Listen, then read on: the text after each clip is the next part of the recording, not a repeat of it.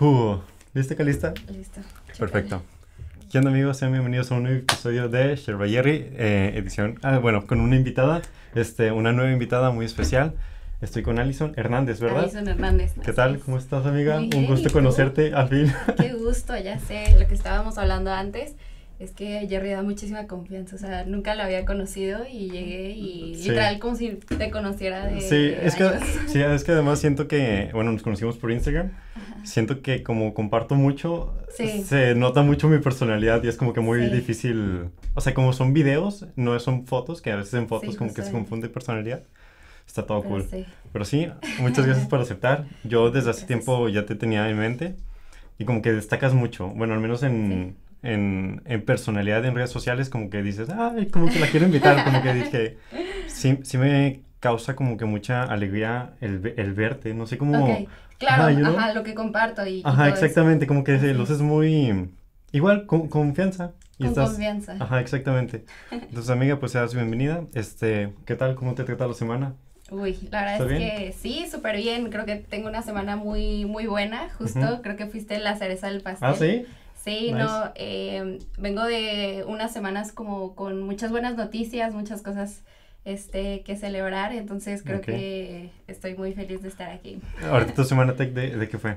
Es de, se llama EgoZoom y es de células, Ok, es un taller. sí, un taller vertical. Ok, perfecto. Bueno, pues antes de comenzar, que el punto fuerte aquí es que tiene- estás innovando emprendiendo en Ujú. salud femenina. Así es.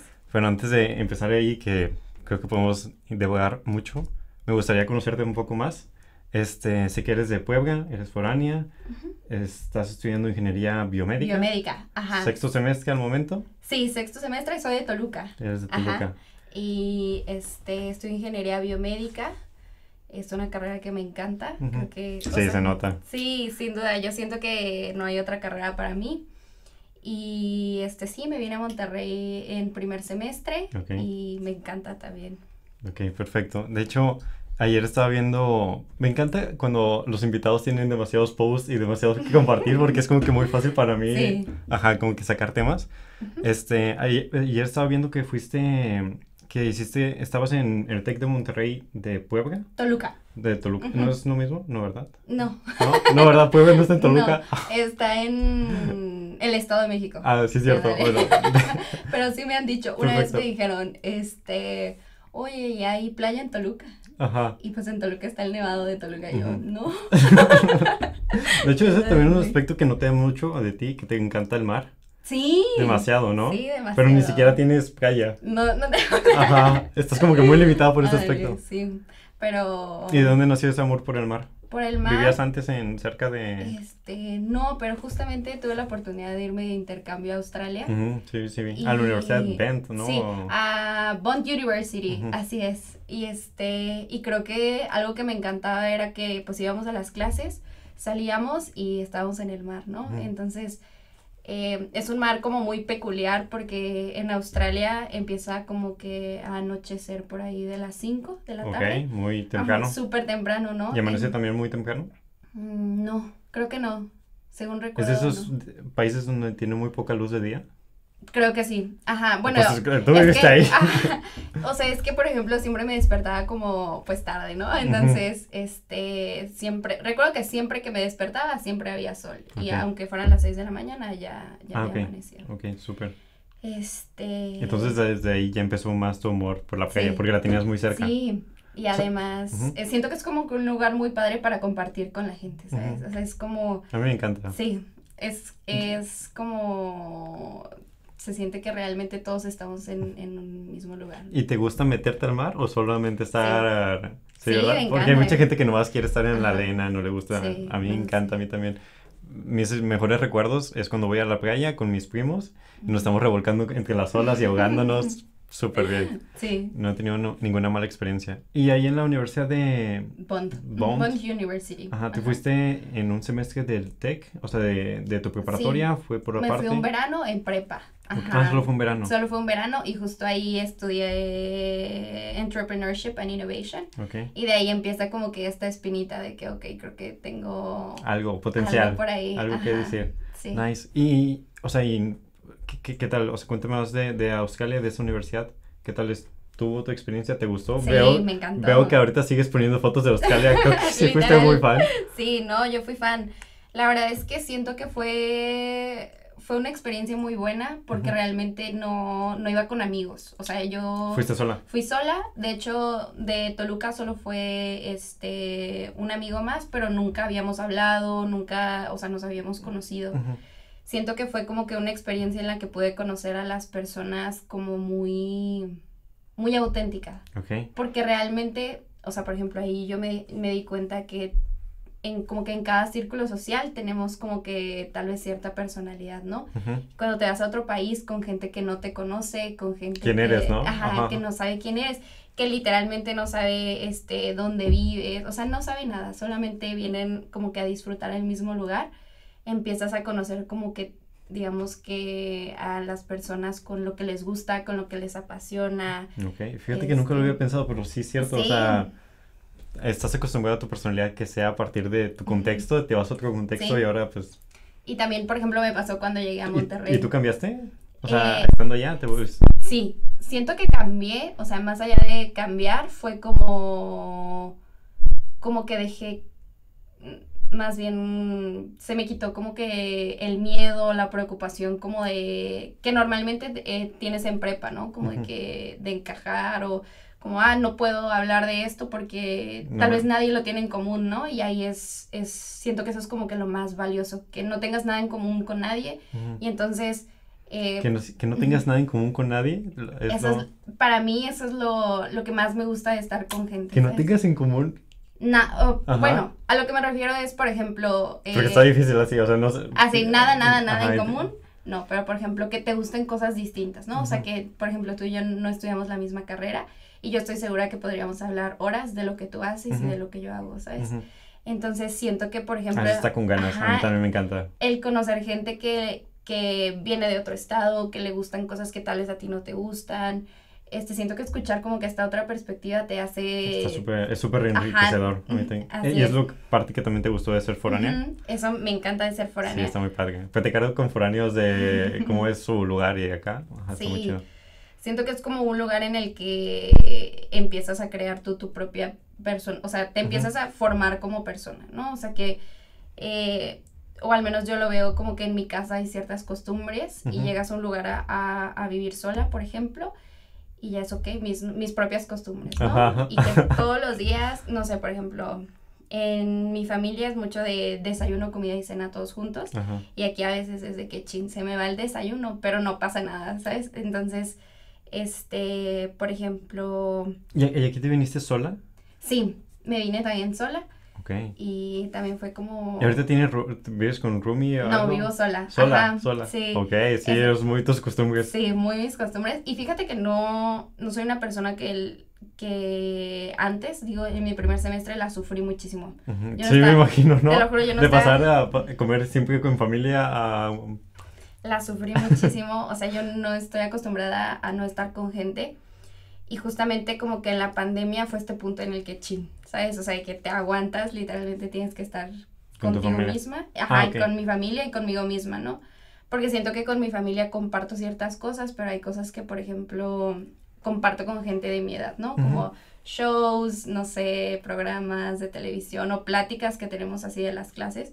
Que Si no es lo mismo platicar con tus papás. entonces, justo también aprendí mucho a compartir cosas con, con mis papás. Creo que a raíz de la pandemia nos hicimos súper unidos. ¿En serio? Sí, Ah, nice. muchísimo. Este, y como que creo que fue un fue una oportunidad en la que literalmente o sea, para mí, digo, y hablando como que yo creo que igual como desde mi privilegio de la pandemia, Ok, sí, pues desde tu punto de vista, al de cuentas. Lo vi mucho como un regalo de poder estar con mis papás, o sea, de poder decir el día de hoy me voy a despertar y le voy a dedicar mi día completo a mis papás. Y afortunadamente, pues de, de un día se hicieron semanas, se hicieron meses. Hasta que ya, que ya, por favor, de- papá. hasta que ya, ya- yo dije que bueno, ya me voy. Pero sí, o sea, siento que, y reflexionando como que hacia atrás, probablemente se me hubiera ido a la universidad, después me hubiera ido a trabajar, después no, de en eso... definitiva, en definitiva. Y tal vez nunca hubiera vuelto a tener como la oportunidad de decir, ok, o sea, Estar con tu familia. ajá, y disfrutarlos tanto, entonces sí. Sí, cierto. O sea, yo, yo lo veo ahorita en, en universidad, en donde literalmente me voy o sea, de mi casa desde temprano y regreso hasta noche y es como que realmente no veo a mi familia. Sí, el, ajá, o sea, mi papá se va antes que yo me vaya, estoy dormido y yo llego, ellos están dormidos, y como que, ajá.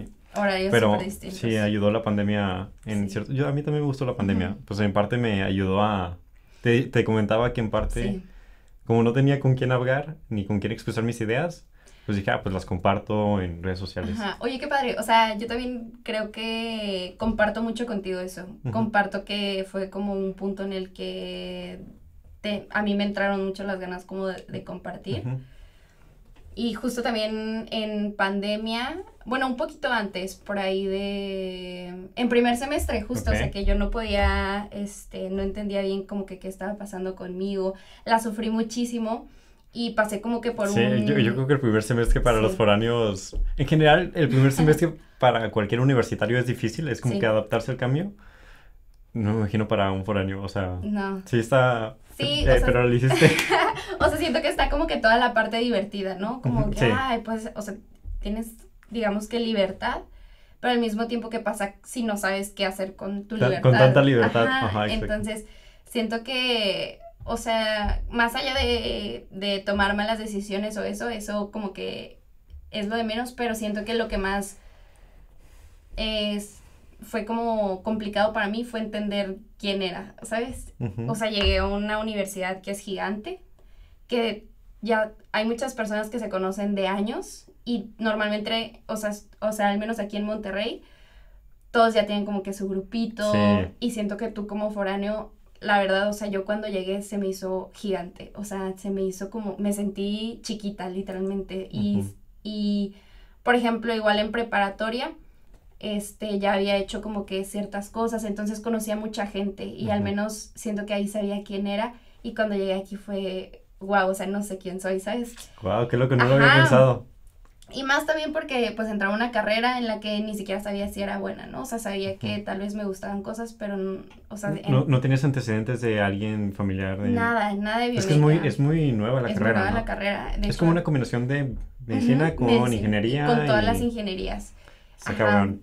Y este, y pues, o sea, la carrera se abrió, se abrió en el 2003. Creo que tiene lo peor de lo peor, o sea, lo mejor de lo mejor.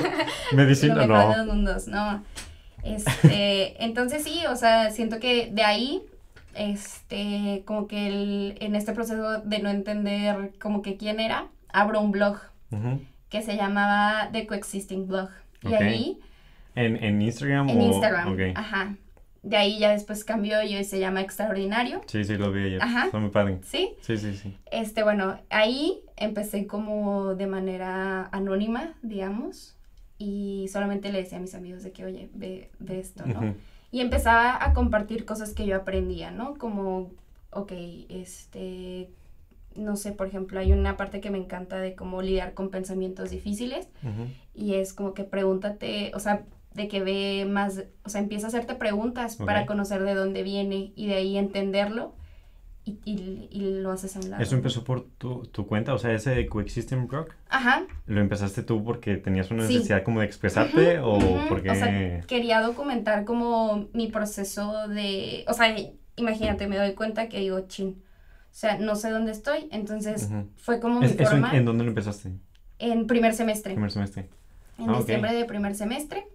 O sea, acabándolo lo empecé y fue un punto para mí en el que dije, ok, entonces voy a empezar a hacer un mapa, ¿no? O sea, como que pasé por todo esto y ahora estoy en otro lado completamente distinto. Y justo hoy que venía de camino, venía reflexionando igual de que yo creo que si viera a la persona que era en mi primer semestre no la reconocería. Sí, yo tampoco. Y no hay, no hay manera, por ejemplo, o sea, en primer semestre platicar contigo, imposible.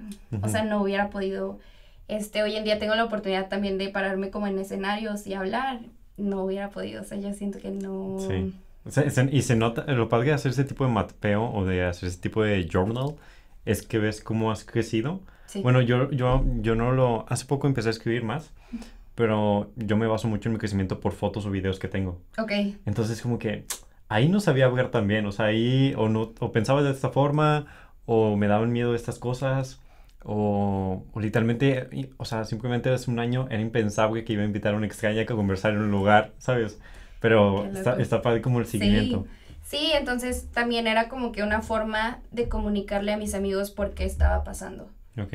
Entonces Eso está bien chido. compartía cosas como que ¿A personales. tus amigos de allá de Toluca? De aquí, fíjate que de, de Monterrey, amigos que, que hoy en día también son parte de, mi- de mis mejores amigos, era muy complicado para mí, por ejemplo, llegar como que a, no sé, una cena o algo que hiciéramos juntos y yo Ujú. realmente no, no me sentía bien y no sabía cómo expresarlo, Ok. ¿no? Entonces, ahí me Así regreso como que yo a expresar que te sentías mal Ajá, o que no ajá, estabas o 100. como que tal vez, este, no sé, había cosas que, que no me hacían estar en mi mejor versión con ellos, ¿no? Entonces decido hacer como que estos posts en los que empiezo a compartir cosas que me ayudan a entender qué es lo que estoy sintiendo. Como que a sentir paz, ¿no? Ujú, Entonces, a mí- y también compartía muchas cosas que, o sea, como frases, eh, me, me, me empecé a meter muchísimo como que en todo lo del crecimiento personal y encontraba cosas súper valiosas y yo decía, es que wow, ¿por qué nadie me dijo esto antes, no? Entonces lo compartía y este, poco a poco empezó a hacer como que clic con más gente.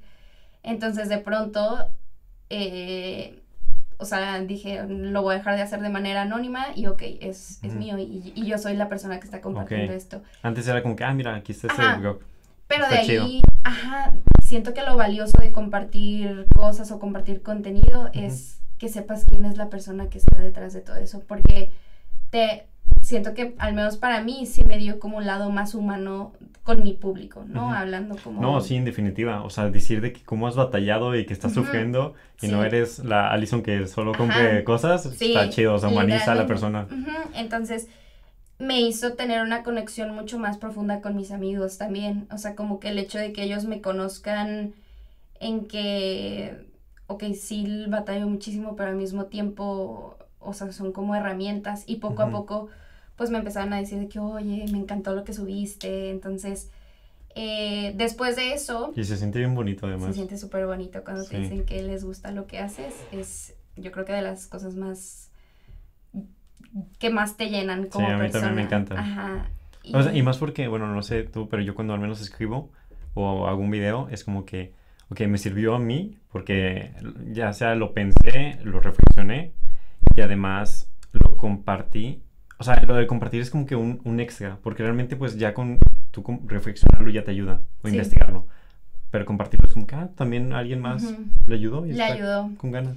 Sí, 100%. Y de ahí, por ejemplo, yo con, con este blog que tenía, crecí muchísimo, empecé a hacer lives, empecé a invitar a, a más gente. Ok, en- ahí en tu cuenta. Ajá, y empezaron a hacer como que clic. ¿Y, y- y ya quitaste el anónimo ya en pandemia o ya? o- Sí, en pandemia. En pandemia ya estaba de que eh, todo el mundo está Como que ya supongo que se había corrido el rumor de que, ah, pues es, es Sí. real eso. Y este, y de ahí, o sea, siento que fue como más entre mis amigos y después de eso, eh, con mi mejor amiga empiezo a hacer mucho clic en un sentido en el que le podía, y al día de hoy, o sea, le platico como que cosas que me, que me pasan, o sea. Sin filtro, o sea, como, oye, me siento mal y exactamente estoy sintiendo esto, esto y esto, ¿no? Entonces, eh, las dos empezamos a como que a, a, como que a crecer mucho, o sea, como que empezamos a sanar muchas cosas. Con la que haces la... Con la que compartes la cuenta. extraordinario. Así es, que es Jime. Y Jime me ayudó muchísimo a crecer, o sea, me, el hecho de que ella estuviera ahí como que escuchándome, siento que esa es, es como de las cosas que más te pueden ayudar como a sanar el hacerlo con otra persona, ¿no? Porque te empiezas, por ejemplo, este mismo, este, como que dicho de que eres el promedio de las cinco personas con las que más estás, siento que es 100% cierto. Yo sí, también. Y el estar con personas que están como que constantemente creciendo te hace que... Te, sea, obli- te obliga a crecer y además ellos te levantan, está con ganas. demasiado. Entonces de ahí como las dos nos, nos juntamos y empezamos a, a- a compartir contenido. Ya después llegó un punto en el que las dos de- decimos como que, ¿sabes que La universidad, de que... Prioridad, ok. Sí, de- eh, pues empezamos a entrar como que a semestres más pesados. Llevábamos materias juntas, después ella se fue a industrial, yo me fui a biomédica. Y siento que las dos pudimos hacer algo que era muy atemporal. O sea que... No, y lo es, lo es atemporal. que el- eso, eso fue como que nuestra idea. ¿Tú, tú cómo descubrirías esa página? Porque yo, yo lo leí y me daba mucho el sentimiento como de estoy... Ah, y por cierto, ¿cómo, o sea, ese crecimiento personal, ¿de dónde salía? Porque vi que compartían videos, que están con Ujú. ganas la- los videos. Este, leían libros, este, o simplemente platicando ustedes dos llegaban a esas conclusiones. Sí, o sea, las dos, por ejemplo, hay una publicación que a mí me encanta y que de verdad siento que es de las más bonitas y es un kit para corazones rotos. Ah, sí, sí lo vi. Y es la historia de que a mi mejor amiga un día le rompen el corazón en, creo que si no mal recuerdo fue en secundaria. Y su mamá le hizo un kit de corazones ro- rotos. Ah, ¿literalmente? Literalmente. O sea, todas las cosas que están ahí lo hizo su mamá. Entonces ella le regaló ese kit. Y justamente siento que esa página tiene parte de las dos. O sea, tiene cosas que son humanas, o sea, que es alguien que me quiere realmente me hizo este kit y lo puedes tomar como, ok, si yo quiero a alguien, le daría ese kit. O al mismo tiempo, yo voy a comprar estas cosas para, o sea, como amor hacia mí misma. Entonces, este, por ejemplo, con Jimé eso se me hizo lo, lo más bonito y fue algo que le encantó a la gente, o sea, que decían, wow, de verdad, o sea, esto me hubiera ayudado, ¿no? Y, por ejemplo, de los videos, eso es algo que a mí, pues, me encanta, me encanta ver, cos- ver ver cosas. conferencias. Es que fíjate, Están muy padres. sí, Yo justamente, lo- los cuatro que subieron me encantaron. sí, Sí, me encantó mucho, pues el de Stanley, ajá, super fan. El de, el que dice eh, que, su, que la mamá o la abuela cocinaba, pero se tardaba mucho en cocinar Uy. porque, porque las cosas buenas tardan en, en cocerse, en cocinarse. esa es mi vida. Sí, Súper, sí. este, justamente, este, pues ya ves que hay muchos videos que son los de siempre. Pero hay pocos que son como de que, ah, este video nunca lo había visto, ¿sabes? Entonces, justamente para mí en pandemia, cuando empiezo como a notar como que este crecimiento en mí, o sea, o... o- ¿Sí, sí lo notaste? ¿Sí notaste como que un antes y un después Sí, a partir de muchísimo, algo? Marcadísimo. Siento que lo, lo pude notar más como que en las ganas de querer hacer algo. Siento que nunca en mi vida había experimentado las ganas de, de que cueste lo que cueste, o sea, lo voy a hacer, ¿sabes? Normalmente siempre había duda de por medio, siempre había miedo, pero hubo un punto en el que dije, o sea, realmente no me importa, lo, o sea, lo voy a hacer sí o sí. Y en pandemia, Ujú. regresando como que a este dicho de que eres el promedio de las cinco personas con las que ¿Te rodeas? te rodeas. Sí estaba rodeada de mi familia, pero al mismo tiempo estaba rodeada de clases. Entonces dije, ok, tengo videos, tengo podcasts, yo decido de quién me voy a rodear. Y me rodeo de personas por medio de videos. Entonces todos los días escuchaba algo, una persona que de verdad me encanta ¿Quién eh, es recomienda? a Kobe? Bryant. Ajá. O sea, yo nada que ver con mi carrera, nada que Kobe ver. Bryant es el basquetbolista, ¿verdad? basquetbolista. Ajá.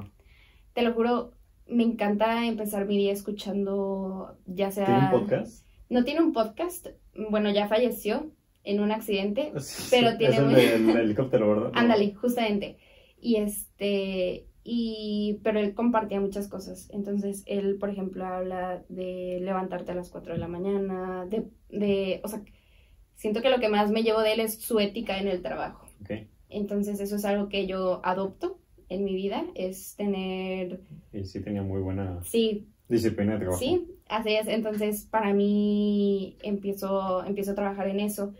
Empecé a escuchar mucho a Oprah. Oprah me encanta, de verdad. Yo no lo he escuchado, fíjate, o sea, como que siento que debe, o sea... Te voy a mandar muy- videos. muy- ajá, exactamente, pero tiene un chingo, o sea, Es que te... Oprah, eh, Ujú. tiene, o sea, al menos una década hablando y es como que no sé por dónde empezar. No, te, te voy a mandar videos y te lo juro, es, me encanta como escuchar, aunque sea lo mismo, pero lo puedo seguir escuchando. No, y además repetir lo mismo, bueno, yo al menos muchas veces escucho muchas entrevistas, yo también me la paso escuchando podcasts, de lo que más Ujú. consumo, este, y muchas veces repiten lo mismo, o sea, simplemente de que eh, equivócate, pero aprende de tu error.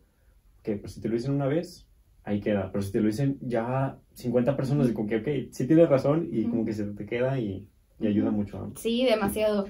Y justamente, o sea, con, e- con esto digo, ok, pues tengo esto, entonces me empiezo a rodear de gente que para mí era grande, ¿sabes? Que, que para mí era aspiracional. Y empiezo a notar un cambio en mí muy, muy grande. Iniciando pandemia, luego, luego, No, justamente fue empezando 2021. ok.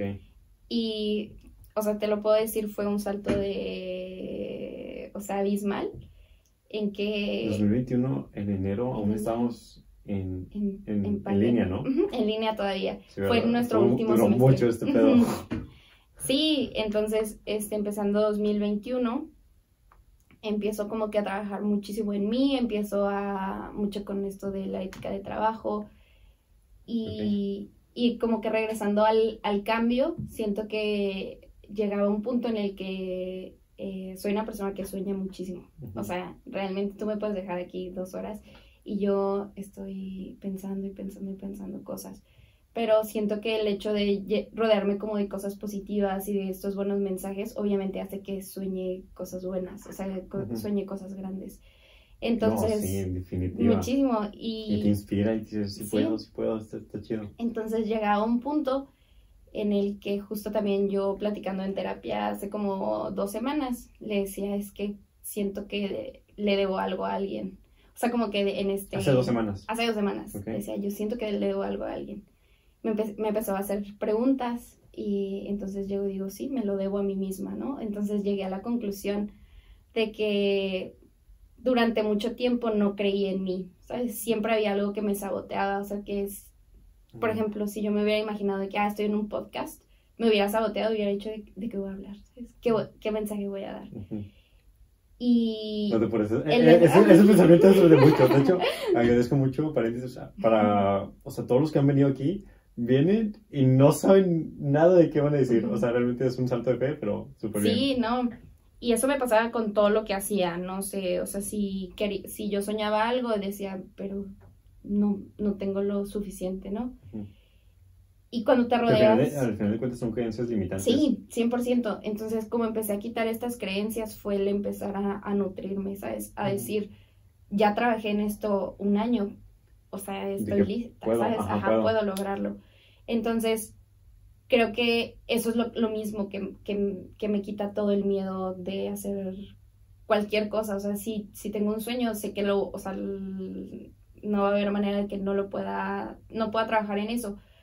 Porque ahora ya tengo como que el descubrimiento de que me, me debo a mí misma creer en mí. Por todos estos años que, no, he creído en mí. O sea, es como, si, si hago las cuentas, pues son 20 años en serio que no, que no, que no creías en ti, en tu potencial. Ajá, que, que, no sé, por ejemplo.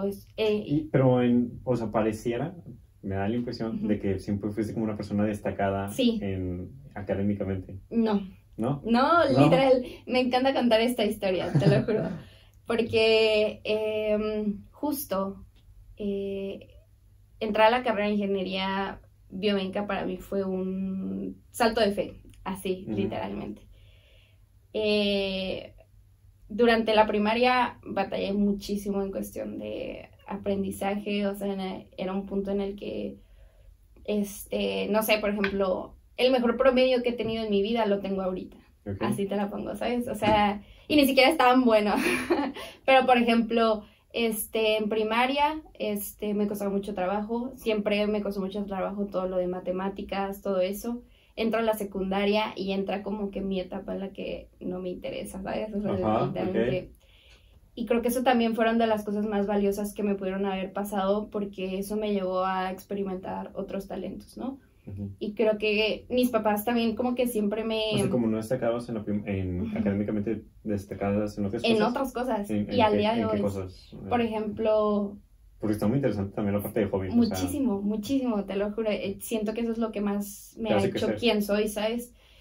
En primaria, pues eh, empiezo como que a batallar con, con las clases. Ya ven que de verdad no doy una, le hablan a mis papás y así. Y mis papás me dicen. ¿Cómo ve a su hija? literal, de que. Y mis papás, obviamente hablaron conmigo y me dijeron de que, oye, responsabilidad. Y para mí, yo a esa edad, te lo juro, lo sentí durísimo. O sea, sentía como que chin. Y aparte de eso, tengo un hermano mayor. Ajá. Y mi hermano mayor, mejor promedio en todo. Sí. Te lo juro. Entonces, empiezan como que estas dudas en mí. ¿Y qué me falta, sabes? O sea, y, y, era como que esta frustración de, o sea, estoy, estoy haciendo lo mismo que el resto, pero, o sea, no, no me da, ¿sabes? Y mis papás me empiezan a apoyar en cuanto a hobbies. Empiezo a jugar fútbol, me empiezo a meter a Em, declamación. Es algo de decir como que poemas y discursos y así. Eso, ocho, nueve años, así. Y empiezo a irme como por un lado extraacadémico, ¿no? Y mis papás sí les gustaba la idea, al mismo tiempo no tanto, porque era como, o sea... Le estás dedicando más tiempo sí, a... Sí, y siento que debe ser, eh, pues no, no como tal aterrador, pero a veces te da miedo el darte cuenta que todo el mundo va para allá y tú vas para acá. Ay, ¿sabes? sí, por supuesto. Sí, muchísimo. Entonces... Yo ayer, o sea, yo ayer que estaba viendo eh, tu página de Suner y todo tu equipo, que tienes un equipazo y dije, oh my god, todos van a hacer grandes cosas y yo ni siquiera sé qué va a ser el siguiente semestre. Sí, o sea, siento está, que... Está cañón, o sea, eso de todos están yendo para acá, de que, ay, como que no me convence ese paso, sí, es muy... Y siento que eso es algo que, que cuando me da miedo, este, irme como a un lado completamente distinto, por ejemplo, con Soner, fue algo que, que, que para mí fue, ¿quién soy yo para hacer esto? ¿Sabes? O sea, y recordaba, por ejemplo, a mí yo de ocho años, que si a mí ni me importa, o sea, yo literalmente si me voy a ir para allá, me voy a ir para allá. Entonces, el, el recordar que ya lo hice antes y que salió... Ah, ¿tú te acuerdas de cómo antes pues, sí, te valió literalmente sí, lo... literalmente. y lo pienso y digo, cuando era niña no tenía ningún prejuicio, ¿sabes? Órale. No me decían, tienes que trabajar en esto, tienes que... O sea, no tenía... No, era mucho, mucha libertad. Pues es que no, te, no sentías ninguna obligación sí, ni nada. nada, y ninguna presión, por ejemplo, de mis papás no tenía, no sentía nunca como el, digamos que el desaprobación tal vez. Sí sentía que había cosas en las que no encajaba, por ejemplo, cuando invitaban a, mis papás para recibir, no sé, diplomas de mi hermano que había ganado algo, sí sentía como que está... Sí, no sé. Ajá, igual y mi, mi, mi, lugar no está yendo eso, pero eso me llevó a, a sacar habilidades que al día de hoy me sirven como el poder hablar con personas, ¿no? El poder conectar con la gente y, y, decirle como que, oye, es que me encantaría que formaras parte de esto, ¿no? y, traerlos como que... Súper, sí. Sí. Ayuda, yo... Muchísimo. Yo creo que, o sea, gran parte del sistema, de la falla del sistema educativo es que o sea, solo evalúa el éxito en base a calificaciones cuando realmente es como que, oye, pues también es muy social, también es el chistoso, también sabes eh, destacar en sus hobbies, como que, no sé. Y de ahí eh, pues en secundaria lo mismo, me dediqué a hacer amigos literalmente y llega el momento en entrar. Qué chido, ¿no? Dedicarse a hacer amigos. sí, no, y a mí me encantaba y, y, luego llega el punto en el que tienes que entrar a prepa y decido entrar a prepa tech. Y por ejemplo, mi hermano pues tuvo pase directo porque tenía buen promedio y porque iba en una buena escuela y para mí fue tienes que hacer el examen, ¿no? Entonces, pues imagínate todos los nervios que tenía, porque yo decía, es que, mm, o sea, no. No, no tenías el historial crediticio que te respaldaba que sí ibas a poder. Exactamente. Entonces hago el examen y me va súper bien. Es, o sea, sorprendentemente, literalmente, o sea, te lo juro, mis papás se quedaron así como que, ah, pues yo siempre supe. Ah. Entonces, este, cuando entro a, a la prepa, este, después de que no llevaba un buen promedio, eh, entró al diploma internacional. Ok. Sí, también estuvo... No, no cualquier cosa. Sí, y fue un punto en el que literal, eh, me acuerdo, nunca se me va a olvidar mi primer examen de matemáticas. Imagínate, o sea, estaba yo en el salón, gente completamente nueva, primer examen, primera semana, primer viernes, y dan las calificaciones, y yo saqué tres. ¿De 10? 3 de 10. Ok. Y volteo a ver a todos y todos habían sacado 10. Y entonces, te lo juro, fue... Lo peor. Fue lo peor.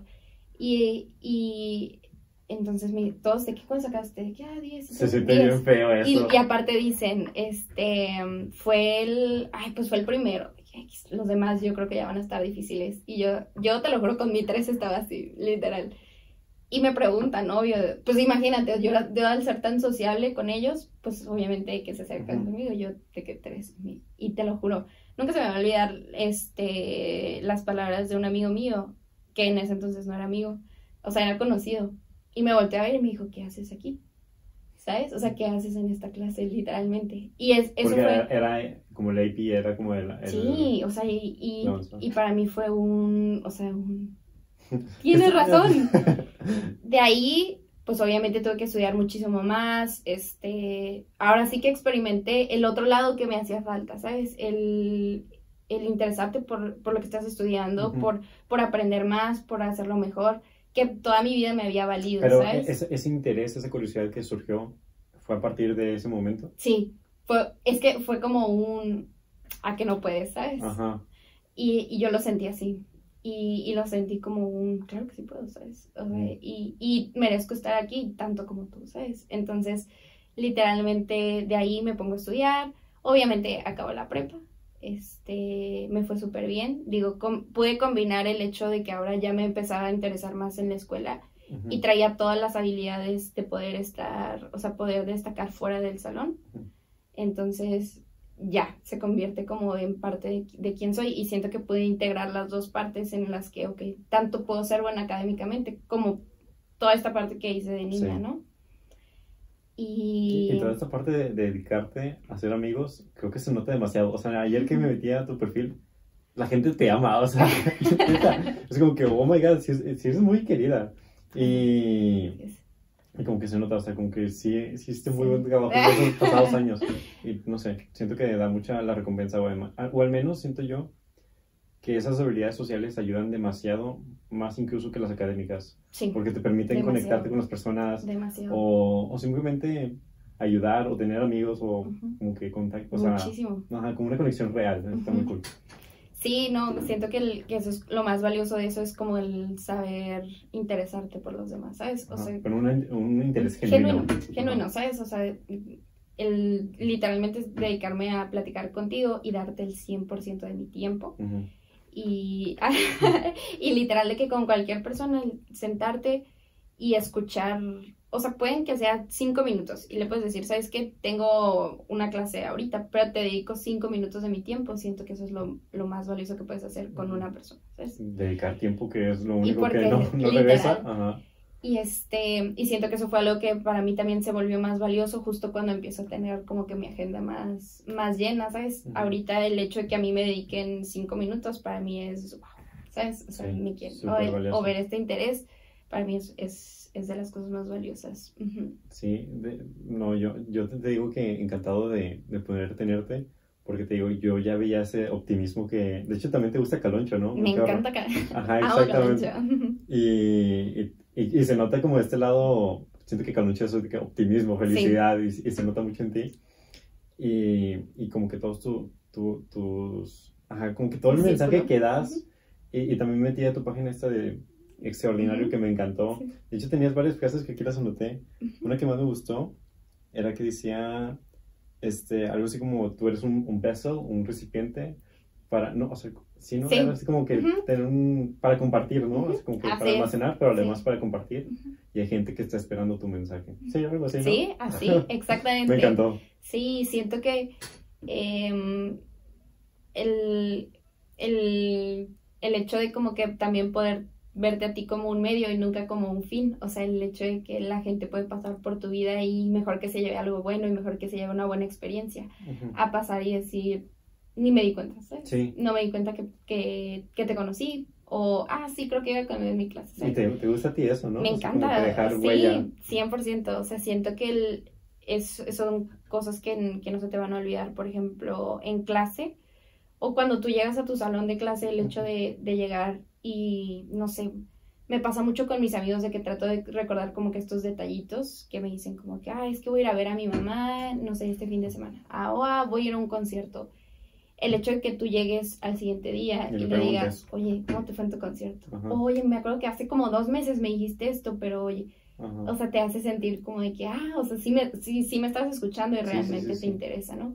Y al mismo tiempo, o sea, cuando alguien me pregunta, me dice, ¿cómo te, cómo te fue? O sea, en lugar de decirle bien, o sea, es, no, me encantó y no sabes qué aprendí y además conocí a esta persona y así. O sea, la gente, o sea, realmente siente eh, tu mensaje, ¿sabes? Y y ahí también pues me doy mucho cuenta en, en lo que representa tu nombre, por ejemplo, o sea, al menos para mí. Y me encanta o sea, todo lo que me dices que, de que, por ejemplo, se, se ve muy marcado, porque siento que para mí mm, muchas veces tu nombre puede ser sello de excelencia, ¿sabes? O sea, el hecho de que estés en un proyecto que digan... Ahí está Alison. Oh, es buen proyecto, ¿sabes? Ajá pero eso se construye todos los días, ¿sabes? En, ajá, o sea, y, y, creo que eso es algo que también le comunico mucho a mi equipo, digo, ya esto ya es este, como estar en un lugar completamente distinto porque ahora me toca a mí dirigir un, un equipo. Y, y tú ves a mi equipo, mi equipo está lleno de cracks, ¿sabes? Y el hecho es de tener un equipo tan bueno es sentirte cómodo siendo, o sea, estando rodeado de gente increíble, ¿no? O sea, el, el decir, siempre me encanta eh, definir como que mi función en Soner como que soy la persona que gestiona el talento, ¿sabes? Mm. Eh, que Un líder. Mm, Bueno, sí. Este, también el gestionar su talento. Y creo que esto es algo que a mí me encanta ahí de, de Soner. Y es que antes de empezar con el proyecto, eh, les hice un manual organizacional, ¿no? Ok. En ese les, les explico cuáles van a ser sus funciones. Yo les digo, fuera de lo que, que hay aquí, ¿Esto lo aprendiste en, allá en la Universidad de, de Bond? sí, sí, teóricamente. Ok. pero no humanamente. Y entonces siento que el, el darle un lado humano es lo que ha hecho que a mi equipo le encante lo que hace en Sonar. ¿sabes? Mm. O sea, el hecho de que ellos puedan ir, Si, si diciendo- quieres para introducir el tema Ah. así de lleno, claro, este, Soner, tu nuevo emprendimiento femenil de salud femenil. salud femenina. femenina, así es. ¿Quieres platicar más de ella? Este sí, Soner nace igual como que con un con esta espinita de que se puede se puede innovar tecnológicamente en el área de salud. Ujú. Empezamos en cuarto semestre, o sea, imagínate, no sabíamos nada. O sea, al día de hoy volteamos y decimos, chino, o sea, nos hubiéramos esperado un semestre y ya hubiéramos sabido de qué estábamos hablando, ¿no? Pero, pero creo que nos, nos ayudó mucho al, al abrir como que esta visión de que se puede hacer algo más, ¿no? Se puede hacer algo más grande fuera de las opciones que ya tienes ahorita, ¿no? Entonces empezamos haciendo un software que detectara eh, trombosis en la vena femoral. Trombosis es básicamente este, como coágulos, coágulo, ¿no? ajá, coágulos en la pierna y este pues es eh, provoca más muertes cada año que el VIH, cáncer de mama y los accidentes automovilísticos combinados. Entonces es un Pero, pero- problema. pero ahí lo que no entendí, porque si me investigué, es que se te acumula el, o sea, como que es el problema en la pierna, pero porque es la muerte, o sea, siempre... Ah. Mira, es- se te hace un coágulo aquí, Ajá, ajá, entonces Es- este sí es muy difícil detectarlo, ¿sabes? ujú. Y, y en el, diag- el diagnóstico es sumamente tardío y es como de estas enfermedades de tiempo, que realmente, que ¿Tú lo puedes tener aquí? y tú lo puedes tener aquí y te puedes ir y en dos meses ya se agravó completamente o en un mes y tú ni siquiera sabías que lo tenías, ¿no? ok. Y, y siempre se dice, chino, o sea, si hubiera venido hace un mes, se hubiera tratado, ¿no? Pero tú cómo sabes, ¿eh? Sí, de hecho estaba viendo que no, no es, es una enfermedad, es una enfermedad. Sí, que no, que no tiene síntomas a veces, es que es asintomático, y es lo peligroso, supongo. Entonces, pues eh, haciendo como que este research, literalmente entrevistamos a la gente y le dijimos, o sea, ¿tú qué sientes, no? Y eso es algo que, A, a la gente que tenía que eso. tiene trombosis y eso es parte de, de nuestro proceso de trabajo, el decirle, siéntense a escuchar a esta gente, ¿no? Entonces te dicen que lo que más les da- era, lo que más sentían en esta enfermedad era miedo, ¿no? Miedo a que no sabes qué está pasando con tu cuerpo y lo que pasa es que cuando se queda ese coágulo, este puede subir, se puede llegar al corazón Al y te puede, ajá, te puede dar ahora, es, se llama tromboembolism, una tromboembolia. Entonces, pues ahí ya es potencialmente mortal. Entonces ya es más, un poco más Y difícil. eso es muy seguido que pase, o sea, es lo más... Sí, si no se atiende eh, la trombosis venosa profunda Es que llegue eh, el coágulo acá y... y ya. Y ahí pues ya son otras, eh, eh, otro tipo de procedimientos. No, pues más Ujú, complicado. más complicados y más específicos. Y aparte de todo esto, o sea, deja que es como muy difícil detectarlo, el costo. Al ser, eh, digamos, eh, la situación del país y además al ser una enfermedad tan común, el costo es muy alto. ¿Por qué? Porque tienes que hacer pruebas de sangre, porque tienes que ir a hacerte resonancias magnéticas, porque tiene que ser un tratamiento que tienes que darle continuidad. O sea, que constantemente tienes que estar Sí, cuidando. simplemente supongo que la, al mismo tiempo la burocracia, o sea, el, el- la salud pública aquí, al menos en Nuevo León, apesta. O sea, me toca con mi abuelo, tiene que ir a una cita y luego la siguiente se la dan en cuatro meses. Exactamente. mi abuelo puede, ajá, exactamente. Entonces empezamos a, a detectar como que estos problemas más humanos. Al, la teoría ahí está. ¿sabes? El, de cómo funciona, eso ahí está, pero si tú te dedicas a escuchar a la gente y que te digan, por ejemplo, una de las personas que entrevistamos nos decía que él, todo, desde que fue al doctor, le dijeron, tienes una infección en el riñón. Y se pasaron tres meses y ya no podía caminar. O sea, ya le tenían que amputar la pierna, ¿no? Y, o sea, fue un diagnóstico malo. O sea, pero sí le dolía el riñón. ¿O, fue un.? les...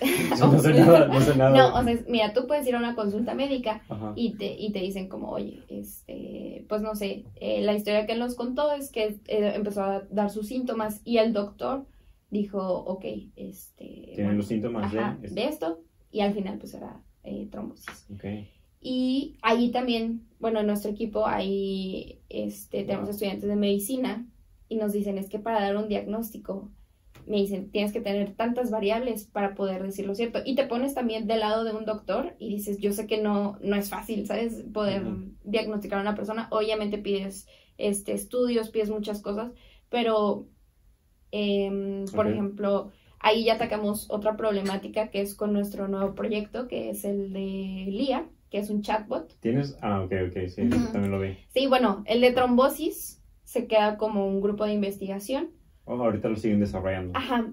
¿Por qué? Porque nosotros tenemos esta idea, sabemos cómo hacerla, llegamos a una incubadora y nos dicen, vete a otro país. Ok.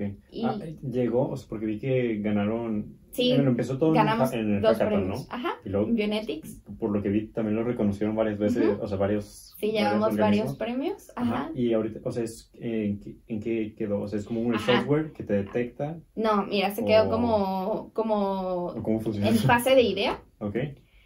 Y llegamos, eso fue también en diciembre, platicamos y decimos, ok, ya ganamos todo esto, ¿qué sigue? Y ahí a mí me toca estar como que en una posición un tanto complicada porque está en mí que, sigue, ¿no? Entonces, eh, nosotros habíamos platicado con personas este, expertas, digamos que en el área de salud y en emprendimiento, y nos dicen, está increíble tu proyecto, sabemos que tienes el talento para hacerlo, o sea, el talento refiriéndose a mi equipo, vete a otro país. Me dijeron, aquí en México no lo puedes hacer, no, no hay dinero, este, no hay una base de datos este, adecuada, vete a otro país, ¿no? Entonces, platicando con mi equipo, les decimos, estaría increíble, pero entonces ese proyecto ya no sería para México, tal vez. O sea, como que nos entraron muchas dudas, que realmente vienen desde el desconocimiento de qué pasa después, ¿no? ¿Qué pasa si si nos empezaron a recomendar muchas incubadoras super padres en Londres y así. Entonces decimos como que, ok, somos estudiantes, estamos aquí, si queremos seguir haciendo cosas grandes, dejémoslo en stand-by. Hay muchísimos problemas y también este, hay muchísimas formas de resolver un solo problema, entonces dijimos, wow, o sea, realmente yo siempre le digo a mi equipo que, que vean a Soner igual otra vez como un fin. Digo más bien como un medio, nunca como un fin literalmente me siento a preguntarles, ¿qué te llevas de esto? O sea, ¿qué aprendiste? Y, por ejemplo, del área de, de tecnología, este, de Dacia, que es mi co-founder, ella se dedica a ver todo lo de programación y todo eso, y ella realmente ha podido complementar con todo lo de inteligencia artificial y, y cosas que a ella le apasionan, pero no hay clases de eso en el área de biomédica. Es que es algo muy nuevo, ¿no? Entonces ella tiene la oportunidad de poder probarlo y yo le digo, oye, este, ¿qué te llevas, no? Y, y bueno, regresando como que a, ahora sí ya después de que di la introducción, algo que me encanta que es como una parte muy humana de, digamos que mi forma de liderar a, a mi equipo es, antes de empezar, les entrego su manual organizacional, les digo, esta va a ser tu función. Fuera de lo que está establecido aquí, tú me puedes decir no. Ok. Si, si, o sea, les, siempre les digo, te quiero facilitar el trabajo lo más que pueda. Yo sé que eres una persona excelente, porque tú puedes leer lo que hace mi equipo y son personas que... Sí, se ven. Que literalmente son excelentes dentro y fuera del salón, ¿no? Entonces les digo, no quiero que pierdas eso, entonces este, sí, me gustaría que le dedicaras tiempo, pero al mismo tiempo lo más, lo más valioso que tengo aquí eres tú, no el proyecto. Entonces, este, busca crecer por medio de esto y, y, siempre, o sea, desde que empezamos, eh, tengo ahí un, un Excel donde les digo que... que me- Llevan casi un año, ¿no? Casi un año, ya vamos a cumplir un año. Y les digo, eh, por favor, escríbeme tu propósito aquí. ¿No? Entonces yo empiezo por escribir mi propósito. Y, y mi propósito dentro de Soner es, ok, yo, mi propósito es poder gestionar el talento de mi equipo para que puedan lograr cosas grandes, ¿no? Ujú. Y Y todos, que es una tarea súper difícil. Súper Ahorita, ahorita lo estás diciendo muy tranquilamente, pero yo simplemente ahorita que tengo un trabajo en equipo es como que me pusieron como líder y yo, ¿qué, qué ¿Qué hago? O sea, hago? sí, realmente a veces saber Ujú. cómo administrar el talento, qué, te, qué se encargar, qué se necesita hacer es muy... Y, y también tienes que conocer a, a las personas, literalmente, o Sí. sea, porque yo sé que tienen formas muy diferentes de trabajar. Por ejemplo, Dacia, que es, es este, mi co-founder, ella se duerme, ¿sabes? O sea, Ok. ella puede estar aquí contigo, trabaja dos horas y te dice, ya no puedo. Y se duerme, ¿sabes? Ajá, sí. Y se duerme dos horas. Y si tú lo ves desde afuera, tú dices, "Sí, o sea, estamos Eh, ajá, trabajando es y floja. está dormida, ¿sabes? O sea, pero yo literalmente le digo, yo confío que va a estar este día. Y, y ella lo puede hacer 3 de la mañana, dos horas antes, pero sé que va a estar. Entonces, el hecho de poder confiar con tu equipo, de confiar en tu equipo y decirles, creo en, en tu talento, creo en lo que tú haces y sé que va a salir bien. No tienes idea cómo les ayuda a ellos a trabajar. O Sí. sea, les literalmente les da superpoderes. Ajá. ¿Sabes? De, de hecho, me dijiste que también te gustaban lo de los hábitos, ¿no? Te- Ahorita te traje un libro que nomás que no me lo traje aquí. Se llama Atomic, Atomic Habits. No lo he leído, No, no. siempre lo he querido leer. ¿Ahorita estás leyendo algo de hábitos? No. Este no. Ah, bueno, ahorita te lo presto, me lo traje para prestártelo. Y justo una parte habla de eso del, pues de la gestión, o sea, de cómo los hábitos pueden ayudar a la gestión. Es muy increíble. O sea, sí, realmente sí es, no, demasiado.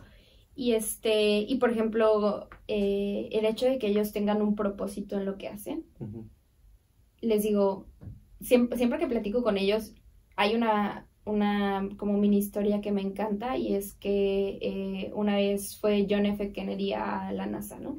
Ok. a- de visita y está eh, un conserje barriendo y llega y le pregunta, este, ¿qué haces? Y le dice, Señor, estoy ayudando a llevar, poner un hombre en la luna. sí, sí, sí. Y, ahí literalmente esa es la frase que les comparto en cada junta a mi equipo. Les Sí, digo, cierto, sí me acuerdo de... Es, es- sí. Ujú, Y literalmente siempre les digo, este, no importa lo que tú estés haciendo, o sea, es- este esfuerzo que estás haciendo el día de hoy está haciendo que esto sea posible, Sí. ¿no? Esos En- pequeños eh, esfuerzos, cambios... Y el hecho de, de cómo tratas a tu equipo, por ejemplo, para mí, el, antes de empezar es, ¿ya comiste? Ya, ya, no sé, antes de empezar fuiste al baño, es, o sea, ¿te detallitos. bien? Ajá, te sientes bien, cómo andas con la escuela, o sea, el tener eso en mente hace que ellos lo vean como algo que les da ganas de ¿no? trabajar. Sí, totalmente. Oye, súper bien. Sí, o sea, el, el tema de la claridad y tener un propósito ayuda demasiado, porque si no, pues se pierde, o sea, de que, pues, qué chingados estoy haciendo. Sí, Y el preocuparse por las personas, muchísimo. excelente. Y, y, y ahorita también estás, eh, o sea, dijiste que eso lo dejaste como en stand-by, y ahorita estás con talleres Sí. de emprendimiento secundaria, Sí. ¿no? Sí, ahí en diciembre yo hablo con ellos y les digo, eh, me encantaría que hiciéramos un proyecto donde puedas medir el impacto. Porque tú estás haciendo un proyecto de investigación y como tal no puedes, a menos de que hagas pruebas en las personas, No lo sí vas a ver súper largo. el-. Si tú me preguntas, oye, ¿cuántas personas impactaste? No sé, ¿sabes? O sea, ¿estoy haciendo un avance muy grande? Sí. Y es una problemática grandísima también. Pero, ¿cuántas personas has impactado? O sea, fuera de tu equipo. Ah, y, y fue algo que a mí me, me hicieron esta pregunta, creo que fue en noviembre, y me quedé así. ¿Sabes? O sea, no sabía, no sabía qué decir. Y, ¿Te lesionaron en, un, en una exposición, Ajá. en algo? Y, y fue un momento difícil y obviamente lo que puedes decir es proyecciones, ¿no? De que ah, esto va a ayudar a millones. Y... Pero y- solo, solo queda en especulación.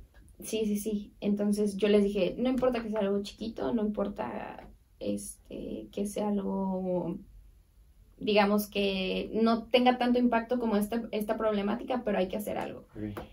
Entonces, nosotras somos este, tres co-founders y el al día de hoy el emprendimiento femenino es súper raro en el área de tecnología y mucho más en el área de salud. Vi que era como el 13% de los emprendimientos eran de mujeres. O algo Así es, aquí en México.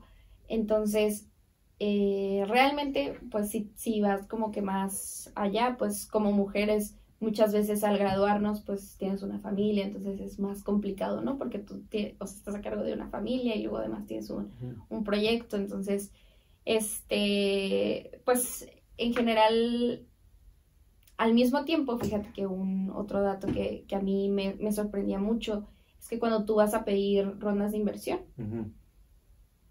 es muy probable que no, o sea, que, que se la den más a, a, un hombre que a una mujer. Y eso lo vi en una TED Talk que, que, hace como un, efectivamente, qué raro. Y fíjate que yo siempre había dicho, no, no me va a pasar, o sea, como que yo creo que tengo el talento y me ha pasado literalmente y siento que esas, esas han sido... El, ¿Te ha pasado que te han rechazado? Muchísimo. Y, Pero solo crees que por ser mujer. Bueno, o sea. Sí, o sea, es que fíjate que es algo muy.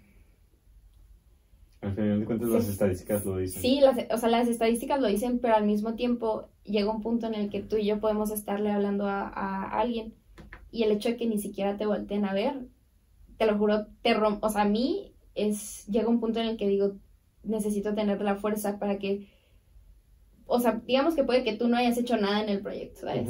Pero tú, tú vas y te presentas con un, con un inversor o con alguien. Y, y, a mí me ha pasado que así hemos ido y, y por, por, ser hombre, a mí no me han volteado a ver. O sea, de entrada. O sea, si, si, vamos tú y yo, a mí van a voltear a ver y a ti no. Aunque, Puede que tú, aunque tú seas la mera mera. Yo, yo lo hice, o sea, digamos que yo lo empecé, de mí nace la idea, yo estoy gestionando todo un equipo. Y el hecho de que no te volteen a ver, te rompe, o sea, literalmente te hace que, que digas, o sea, es que, ¿qué, me falta, no? Y ahí, algo que... No, y no te... Qué rabia, o sea, a mí me daría mucho... O sea, te lo, te lo estoy contando y sí lo vuelvo a sentir. Pero ahí también aprendí una, una habilidad que yo siento que, que, para mí es muy buena, que es como entrar, se le llama como tal vez entrar en personaje, ¿no?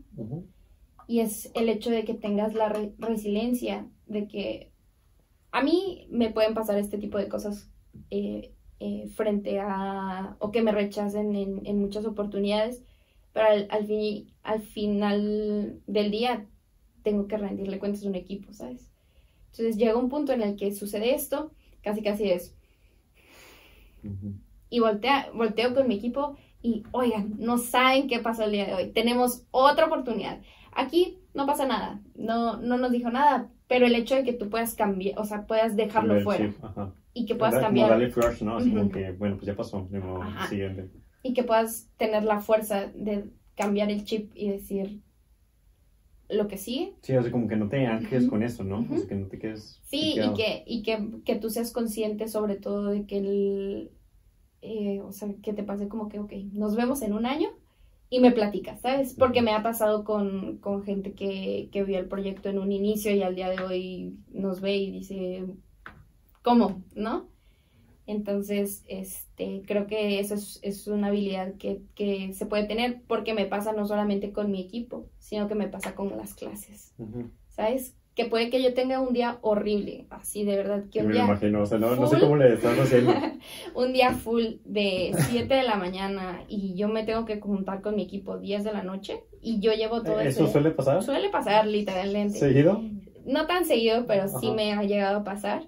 me muero. Y que literalmente llega un día full y lo pienso y digo, mi equipo de las clases lleva trabajando todo el día y creo que algo que, que a mí me, me ha hecho mantenerme bien eh, académicamente es, es aceptar la responsabilidad de que yo tengo todas estas actividades, pero que mi tiempo no es más importante que el de mi equipo, ¿no?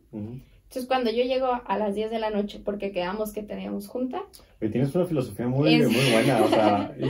es literalmente cambiar el chip y decir, ok, ¿en qué vamos a trabajar el día de hoy? O cómo nos dividimos, ¿no? Porque ellos genuinamente no tienen la, más que culpa. Y además no saben por lo que has estado en el día, o sea. Y es algo extra, ¿sabes? O sea, es algo que, que, que, ahora sí que yo tomo la responsabilidad full de que puede que funcione o puede que no funcione.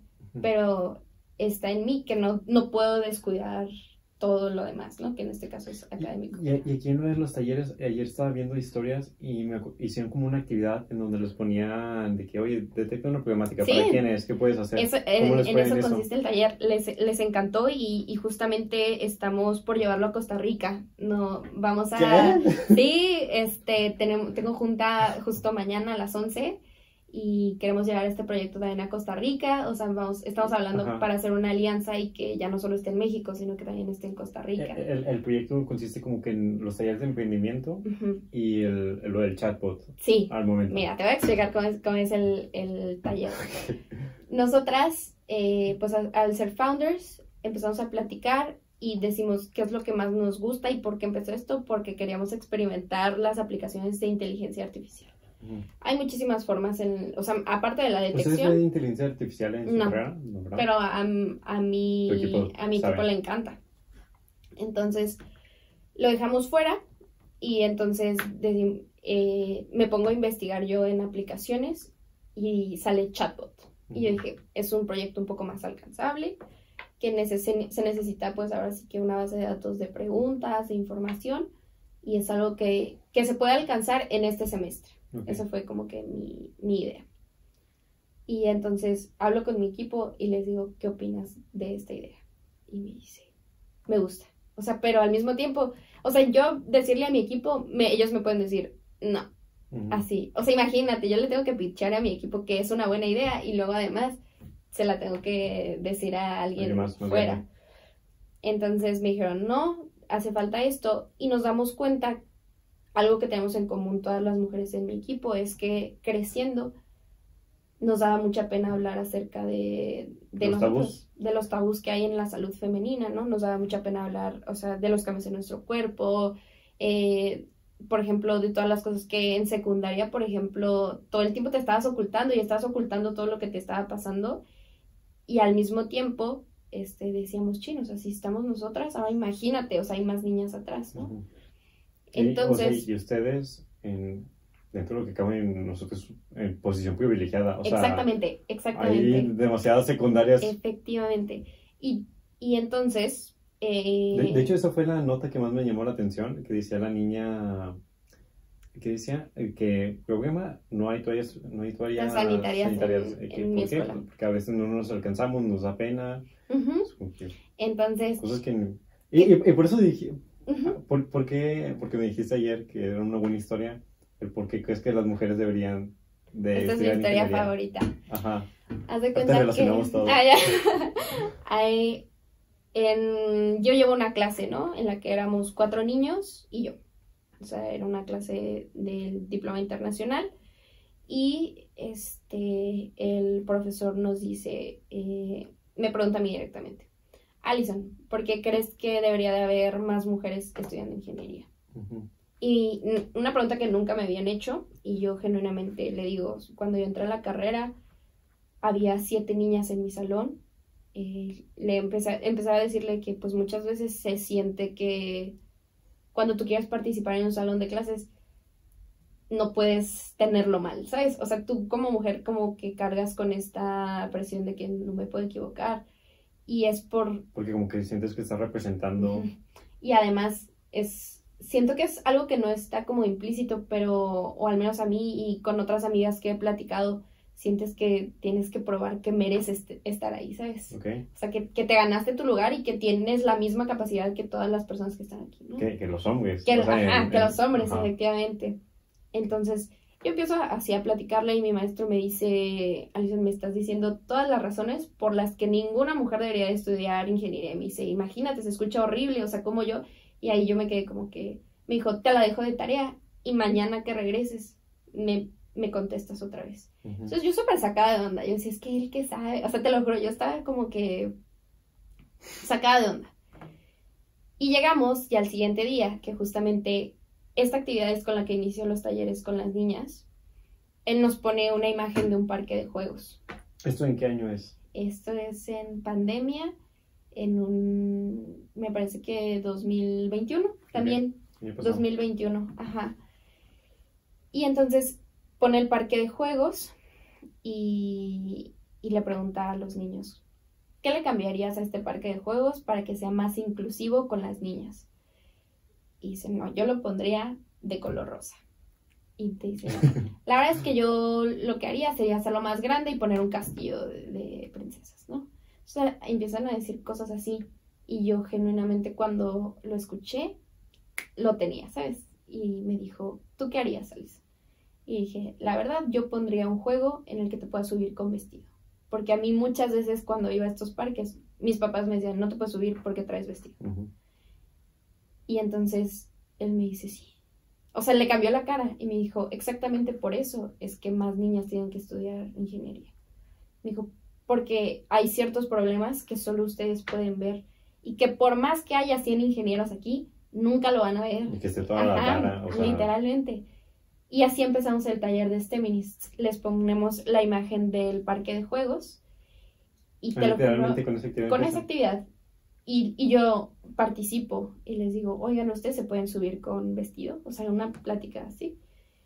Y no, y me ha encantado escuchar las respuestas de estas niñas de secundaria, porque, o sea, te dicen problemas que ellas ven en su día a día, ¿no? Entonces, por ejemplo, una niña me encantó que me dijo, yo cambiaría el material de las resbaladillas porque son de metal. Aquí en Monterrey hace mucho calor y cuando me subo con vestido se me queman las piernas. Sí, total. Y literalmente, o sea, le decía exactamente así. Y, y te lo juro que eso para mí es lo más gratificante del taller, el saber que, bueno, alguien se lleva, se lleva el chip de que, ah, yo puedo ver esos problemas y ya queda en mí si yo puedo alcanzarlos o hacerlos saber, ¿no? Entonces, este, lo que hacemos a través de este taller es enseñarles eh, las áreas de STEM, este, y de ahí les, les hacemos eh, el planteamiento de problemáticas. Por ejemplo, está el de Alzheimer, el de que muchos niños no se quieren lavar las manos y hay COVID, el que no de que no hay toallas sanitarias, y también está el, la problemática de que alguien eh, rompió una extremidad en un accidente automovilístico. ¿Alguien se rompió una extremidad? Ajá, o sea, nosotros les ponemos las problemáticas, las, plan, las planeamos, ¿no? Y pues hacemos equipos, igual así todo mezclado, y, le, y les damos otra hojita que también ahí está en nuestro Instagram, que es qué eh, y, y porque o sea, para identificar la problemática es de que, ¿qué estás resolviendo? ¿Quién? ¿No? Y, y después de eso, pues es cómo formulas una solución. Entonces, básicamente es lo que te enseñan en una clase de emprendimiento puesto en una hojita en preguntas sencillas. Sencillo. Ajá. Entonces, tú identificas tu problemática, eh, planteas tu solución y después de eso les enseñamos a hacer un pitch de cinco minutos. Que es, hola, yo soy tal, estoy resolviendo esto, esta problemática eh, la voy a resolver yo de esta manera y le ponemos cuál es tu ingrediente secreto y muchas dicen, y mi ingrediente secreto es la comodidad, o sea, es como el, la innovación, pues. Entonces les estamos enseñando a darle un twist que sea innovador. Y ahí nosotros vamos midiendo como que sus competencias o sus habilidades de, ah, ok, entonces ya están participando más, se sienten en un ambiente más seguro de proponer. Y de hecho en las instrucciones ponemos su papel es proponer, liderar, este, encontrar nuevas, o sea, todo lo que te dicen normalmente que no lo hagas, o sea, que, que, o sea, no hables tanto, de que deja que los, más, los demás hablen, nosotros decimos no, o sea, habla, literalmente, escuchen a los demás. ¿Eso lo ponen para todos? Para todas las niñas. Ah, nos ha tocado dar grupos con niños y niñas, y el papel de los niños es impulsar a que sus amigas, a, su, a sus compañeras a que sigan este, proponiendo, ¿no? Y también les ponemos de que sí, si ves que alguien no está participando, de que, oye, ¿tú qué opinas? Sí, oye, ¿y, y, qué opinas de esto, no? ¿Y cómo, les ha ido? Nos ha ido increíble, te lo juro que ha sido de las experiencias más enriquecedoras que he tenido en, en mi vida. Qué bonito. Sí, muchísimo. Yo, bueno, yo nomás tuve un proyecto social, también me sentí súper especial, no me imagino ahorita. No, y luego aparte, o sea, después de eso, el, el ver sus innovaciones, ¿sabes? O sea, por ejemplo, el de las toallas sanitarias. Lo que me encantó fue el, ver esa problemática y que había un, equipo de niños y de niñas. Entonces, imagínate, los niños así, como de que, ay, de eso no se habla, ¿sabes? Y, y literalmente las niñas decían, no, Sí, y literalmente, o sea, me encantó que les decían, es un problema y está pasando ahorita y está pasando Oye, pero yo no, no, me, las, me, las, imagino bien, bien platicadoras, bien extrovertidas, porque no todas son así, ¿no? No o sea, son así. como que... Sí, no. ¿Han visto un cambio en esa pers- en personalidad de expresión? Sí, hay niñas que de verdad, de hecho tenemos por ahí testimonios muchas veces cuando les preguntamos de que, oigan, ¿qué opinan? A mí me sorprende cómo, cómo hablan estas niñas. O sea, ¿y por qué? Porque hablan literal términos, por ejemplo, el término del privilegio, yo lo conozco de hace poco.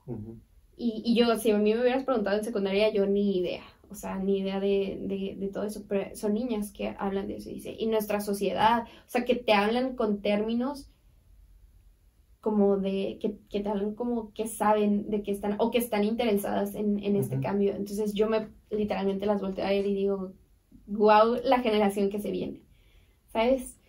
Y este... Documenten todo eso. Sí, no, claro, y ahí, ahí lo tenemos. Y este, y ya cuando terminan, lo más bonito es cuando ellas pasan con su proyecto, que al final hacen un prototipo con plastilina, y el escuchar como que todas sus compañeras dicen, wow, yo no había pensado, o sea, el hecho de que ellas puedan ver grandeza eh, con las personas que, que las rodean es, es algo que a mí también me, o sea, me encanta, Y ¿sabes? además siento que mujeres, bueno, según he leído, se da más el sentimiento de unión y de apoyo que entre hombres. O sea, siento que- Sí, o sea, en- entre hombres, eh, hablando generalmente, es más competencia, este, y en mujeres es más unión y apoyo.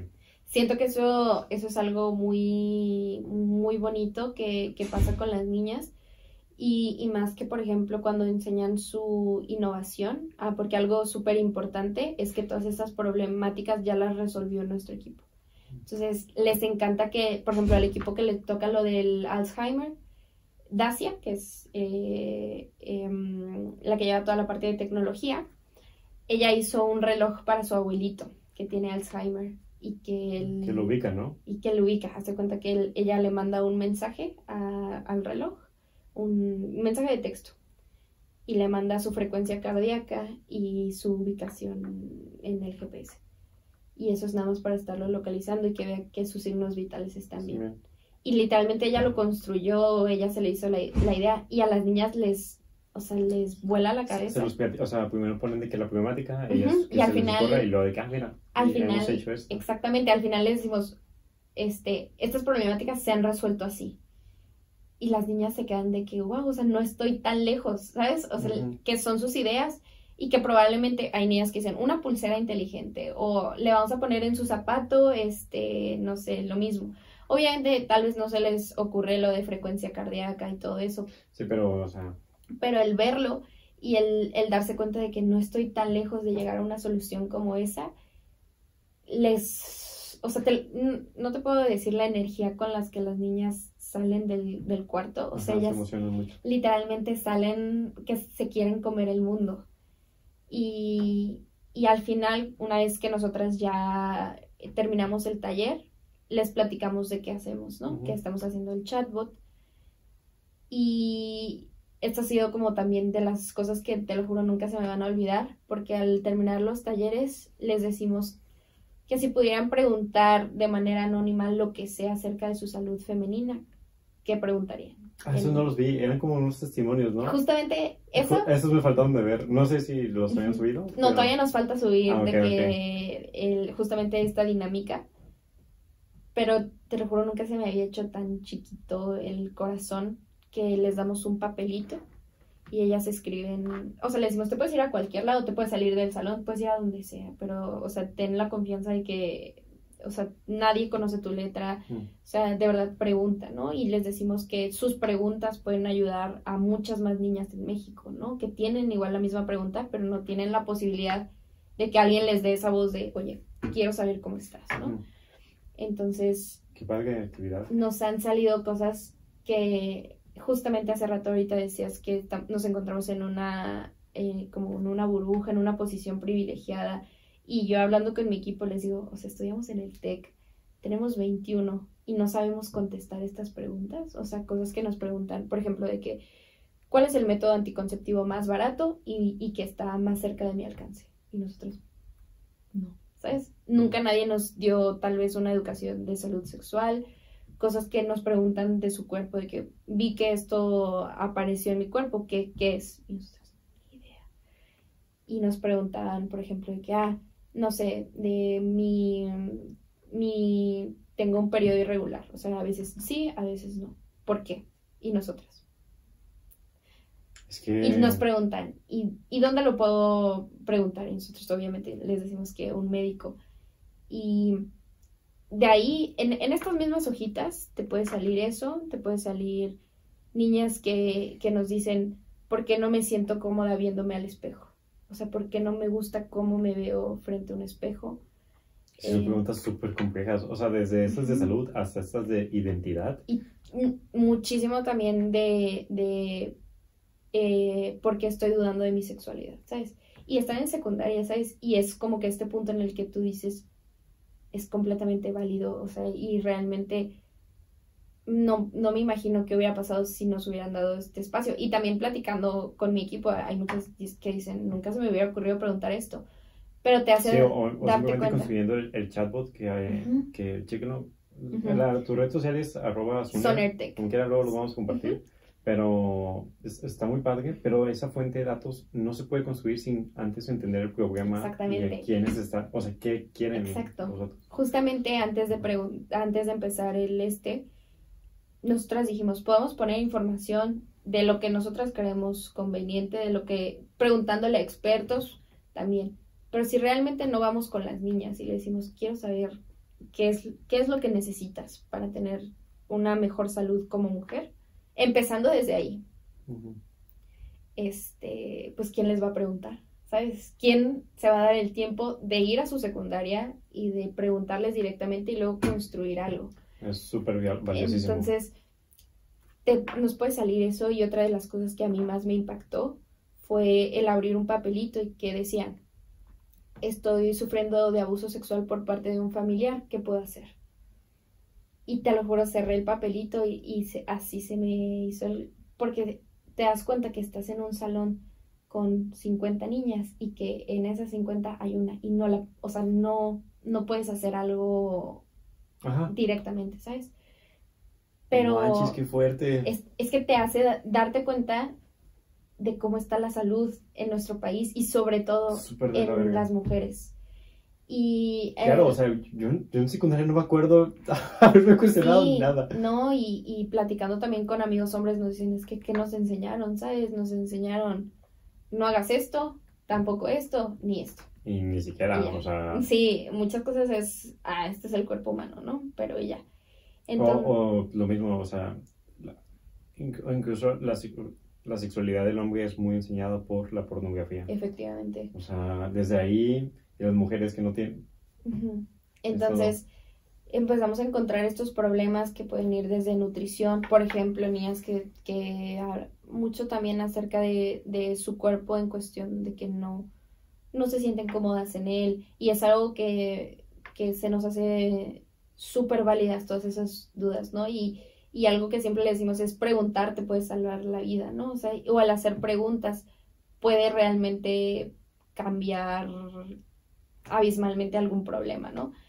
Entonces, hablamos con ellas también acerca de la importancia de que una vez que ellas vayan a una consulta médica, la honestidad o el que tanto ellas le digan a un médico va a hacer que puedan ser diagnosticadas de una mejor manera, ¿no? O sea que si tú me dices que te duele la cabeza, ¿por qué? No sé, pero me duele aquí. cuando realmente te pudiste pegar Ajá. o te golpearon. Ujú. Pero ahí también, oh, es que los temas médicos son todo un tema. O sea, o sea, el, el tema simplemente de, oye, mi doctor, ¿es doctora o es, doc- o es Mm. doctor? ¿O ¿Es hombre o es, o es mujer? Ujú. Y desde ahí ya cambia el tipo de preguntas que generas. Es que fíjate, exactamente, también algo, haciendo como, empezando con esto, se abren oportunidades así, No, sí, ya se me ocurrió te lo juro. Y, y, simplemente el tema de educación, tema médico, tema de... y, y teniendo a las niñas enfrente, Ajá. yo platicaba con mi equipo y les, me- es, fue de las cosas más bonitas y más valiosas que les dije, ¿se acuerdan de su propósito? Que, que les pregunté, ah, volteenlo a ver acá, ¿sabes? O sea, Mm. Su propósito está haciendo que esto sea posible. Y las niñas nos siguen en Instagram y ven, les tratamos de compartir información buena. Justo por eso subimos fotos del equipo, porque queremos que vean. Y yo les digo a mi equipo, para mí ustedes son role models en todo el sentido de la palabra y quiero que las niñas las vean así, ¿sabes? O sea, que vean que wow, o sea, realmente ella es la que me vino a dar la... Ella fue quien se Literalmente inspirarse, o sea, como tú mirabas a Oprah, que ella es, mira, que, ah, mira, así es Alison. Y, y no, no estamos tan lejos, ¿sabes? Eh, y es, ah, ella estuvo aquí. Entonces... Sí, además eh, la, cercanía, o sea, cuando sientes una cercanía, porque, no sé, a, mí me pasa mucho, si no te hubiera conocido y nomás hubiera visto todo lo que has logrado, diría, oh my god, es una diosa. O sea, uno, empieza a idealizar cuando no conoce. este, y justo conocer el, la cercanía, la conversación es como que, ok, o sea, no estoy tan no lejos, estoy tan lejos de, lo que ella ha logrado. es como que me tengo que esforzar, sí, pero puede ser. eso siento que eso es algo que a mí me, me gusta mucho comunicar con, con la gente, ¿no? Que eh, hay, hay una frase que me encanta también que dicen que tienes que ser la persona que más sueña de todos. O sea, sueña más que todos. ¿Por qué? Porque también uno de los embajadores siempre dice que es que tu capacidad de soñar es, es ¿cómo es? Es, es tu capacidad de soñar la que hará tus, eh, tus sueños realidad. O sea, algo así iba, pero es el, que tú puedas soñar en grande hace que, te, que tengas un camino recto. ¿Sabes? y aparte algo súper importante de soñar es que es esta vocecita que te está diciendo, ay, tú puedes hacer algo grande. Pero si tú la dejas de escuchar o la callas, se calla. Sí. Y el volver a encontrarla, el volver a encontrar estas ganas que te dicen, tú puedes lograrlo y más, y, y, que, y cuando te encuentras así, no sé, esta semana, por ejemplo, a mí me tocó cumplir varios sueños, es una vez que te encuentras ahí, te sientes eh, que puedes lograr lo que sea, ¿no? Pero todo empieza con la vocecita que tienes aquí que te dice, oye, ¿y por qué no le dices a tu amiga que, que se inscribe en un hackathon? ¿Sabes? O sea, que empieza con esta duda de, yo creo que tú puedes hacer algo grande. Imagínate si en ese entonces yo le hubiera dicho, no, no tengo lo suficiente. Nada de esto hubiera sucedido, ¿no? Sí, es. Entonces, el hecho de estarle preguntando, por ejemplo, a esta voz de soñar es, ¿y cómo? ¿Cómo se te ocurre? ¿No? Entonces tú puedes decir, ah, bueno, pues mira, ¿cómo puedes ir a secundaria? Solo puedes hacer por, o sea, puede que las respuestas ya estén dentro de ti, ¿no? Solamente tienes que empezar a fomentar. Ajá, como a cuestionar, reflexionar, darte el espacio simplemente de, de, preguntarte. Y poder también darte este espacio, siento, en el que puedas ver grandes en ti mismo. Eh, siempre se dice que eh, si puedes verlo en los demás, lo puedes ver en ti. Si tú no puedes ver grandeza en la gente que te rodea, no la puedes ver en ti mismo, ¿sabes? Bueno, no había escuchado eso. Entonces. Qué, qué, bien que me mis amigos chingones. sí, no, o sea, literalmente, sí, todo lo que ves en los demás es un reflejo de lo que ves en ti. Si yo te veo y digo, wow, qué padre que tiene un podcast, qué padre que, o sea, que me invitó, que literalmente se está dando el tiempo de poder hacerlo, de, dar, de darme esta plataforma de hablar, es, ah, yo podría hacerlo. O yo también puedo ver eso en mí, ¿sabes? Tal vez en un enfoque distinto. Si no lo había pensado por pero sí. Es, eh, ella de ahí la importancia de reconocer a la De hecho, de esto, de, me acordé de un artista, se llama Cancerbero, un rapero, y una de sus canciones me gustan mucho porque dan como que esperanza, dan como revolución.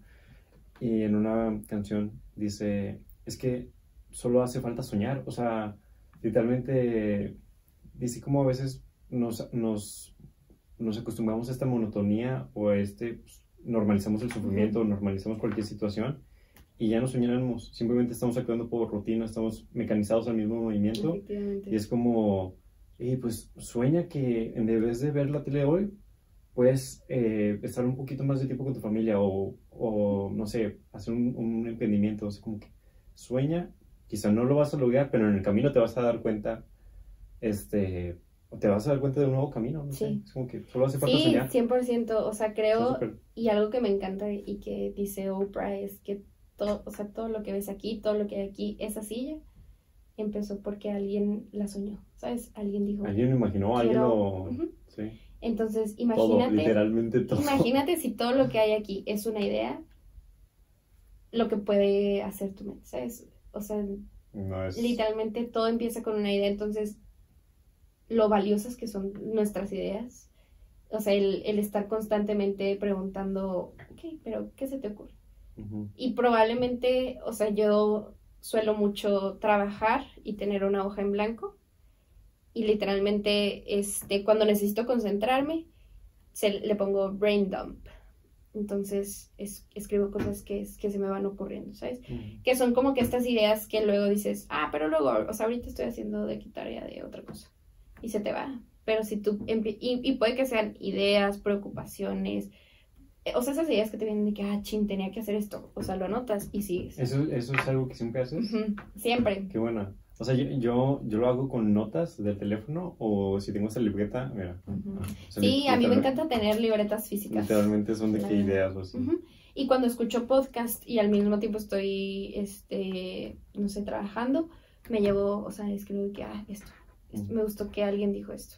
Y sigo. Sí. Pero eso me hace tener como, darle un espacio a cada cosa, ¿no? Entonces, este, yo creo que sí, o sea, el, el hecho de poder soñar más que los demás es lo que te, te, te puede dar más. Y ayudar a los demás. Y ayudar a los demás también, ¿no?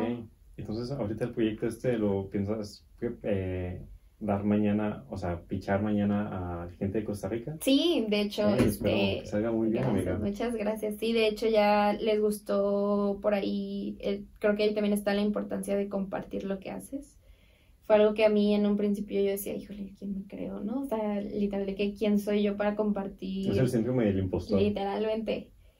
Y, y llegó un momento en el que dije, "Va, me creo que tengo un proyecto así de bueno, lo voy a compartir.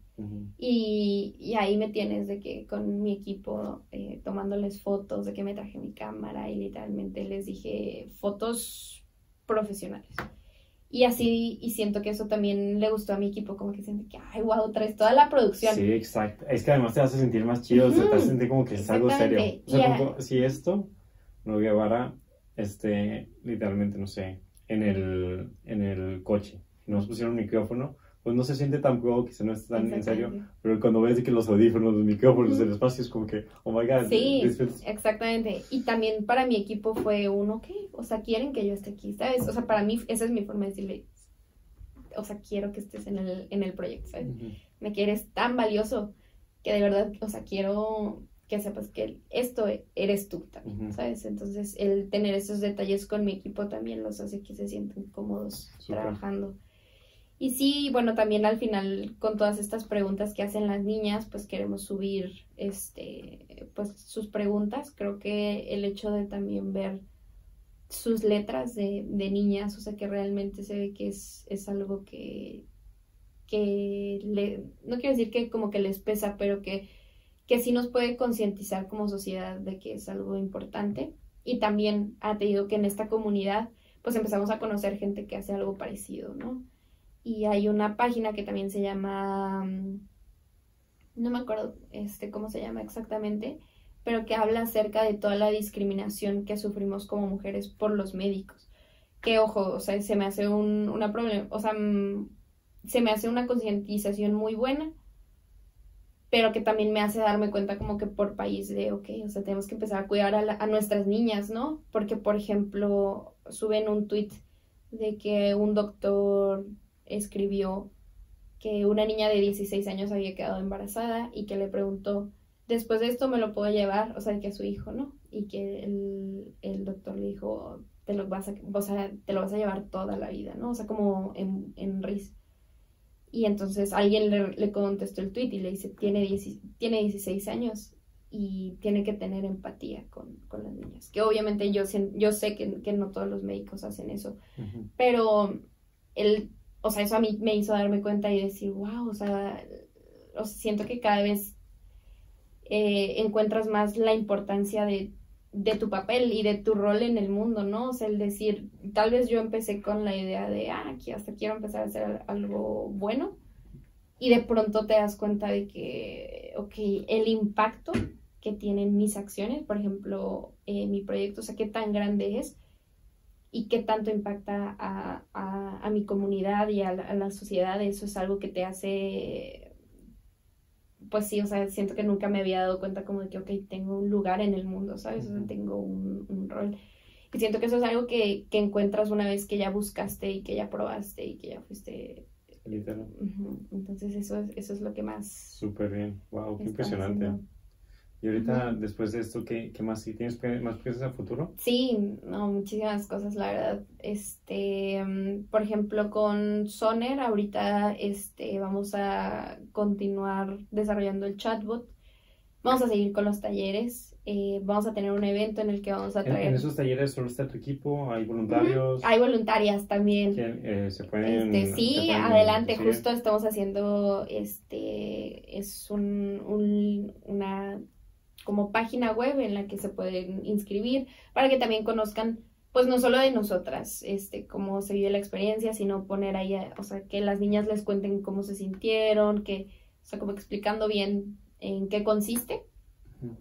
Y justo también estamos buscando voluntarias porque el, vamos a hacer un evento para todas estas niñas, que algo que platicamos con mi equipo es, no queremos que solamente sea, ah, te dio un taller, nos vemos, ¿sabes? Sino que le queremos saber qué pasa con, las niñas después del taller, ¿no? Darle una continuidad. Darle una continuidad a, esto que ellas están viviendo y, en ese queremos hacer un, un, evento en el que vamos a invitar a más, este, por ejemplo, sabemos que hay distintos grupos que hacen voluntariado de programación, o sea, con niñas, que les dan herramientas este, psicológicas, este, o que también, por ejemplo, hay muchas organizaciones que, que apoyan con talleres de electrónica, de robótica para las niñas. Entonces queremos hacer este evento en el que juntemos a todas estas organizaciones y llevemos a las niñas de que, ok, elige el proyecto que tú quieras. Y, y ahora sí que somos como que este puente en el que les damos esta experiencia de que pueden lograr algo grande, de que realmente tienen las habilidades. Afortunadamente, según, o sea, según mis amigas que han participado, hay muchos eventos, o más eventos más bien, de STEM hacia mujeres. O sea, yo tengo muchos amigos que han participado y se han ido, los llevan de que pues vente acá a Estados Unidos una semana o vete acá y haces un proyecto, simplemente conoces. Sí, es algo muy... Sí, y, y es algo que, que, afortunadamente ahorita hay, hay, hay muchas oportunidades y creadas por mujeres también, ¿no? Entonces... Pues que si no...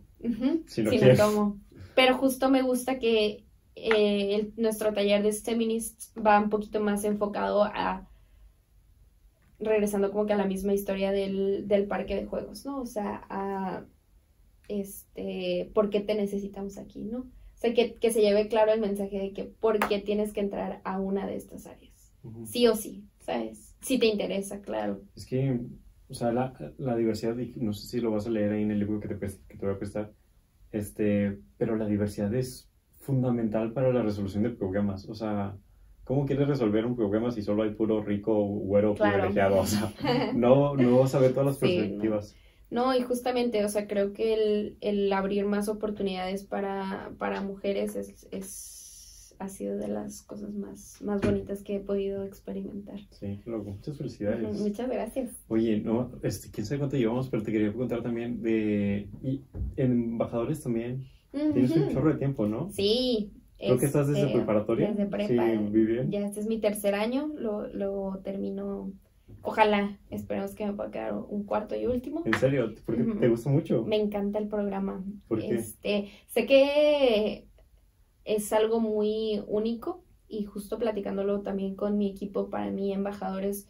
siento que lo he podido vivir desde una experiencia muy mía, porque empieza en Toluca y empieza justamente como yo creo que fue mi primer paso a decirme, te debes creer en ti. ¿Sabes? O sea, de, no puedes no creértela.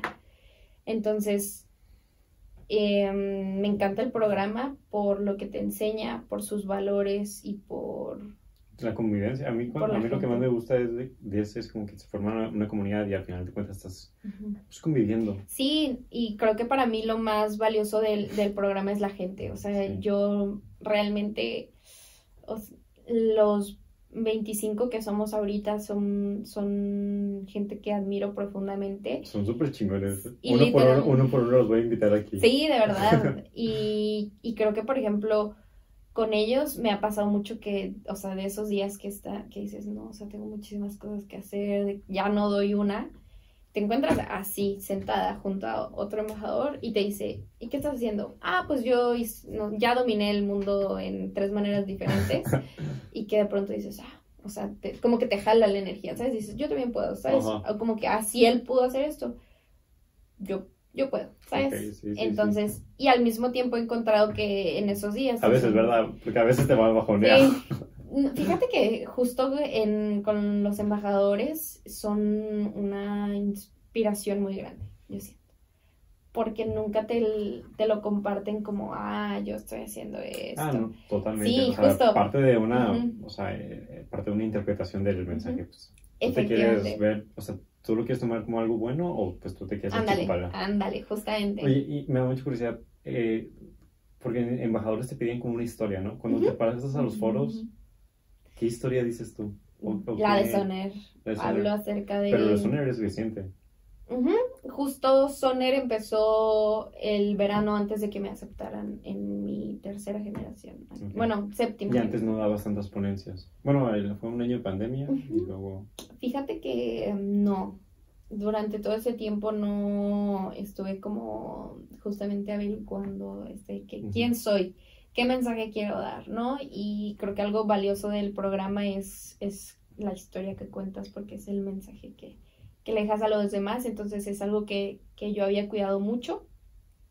Y este, y hablo acerca de, de Soner, acerca de, de, mujeres en el área de emprendimiento, hablo acerca de, todo lo que nos llevó a hacer este Soner, o sea, básicamente hablo solamente acerca del inicio y, pues cómo has crecido. Y cómo empecé, ajá, y cómo, pues es algo meramente de mi carrera, ¿no? Entonces, cómo, cómo logré encontrar mi lugar en esa área.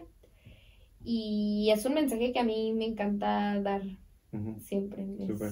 Eh, no he visto nada de ti en eso, pero luego me invitas. Sí. sí, te invitaré. Este, ahorita también creo que vas a ir a la Universidad de Berkeley. Sí, voy a Berkeley, ajá. ¿El siguiente semestre? Eh, me voy en verano. Ok. A estudiar negocios internacionales. Y... Sí, justo ayer me cambié de la de negocios. voy a estudiar salud pública enfocada a, mujeres. Es, pues básicamente siento que voy a aprender todo lo que ahorita me ha causado curiosidad.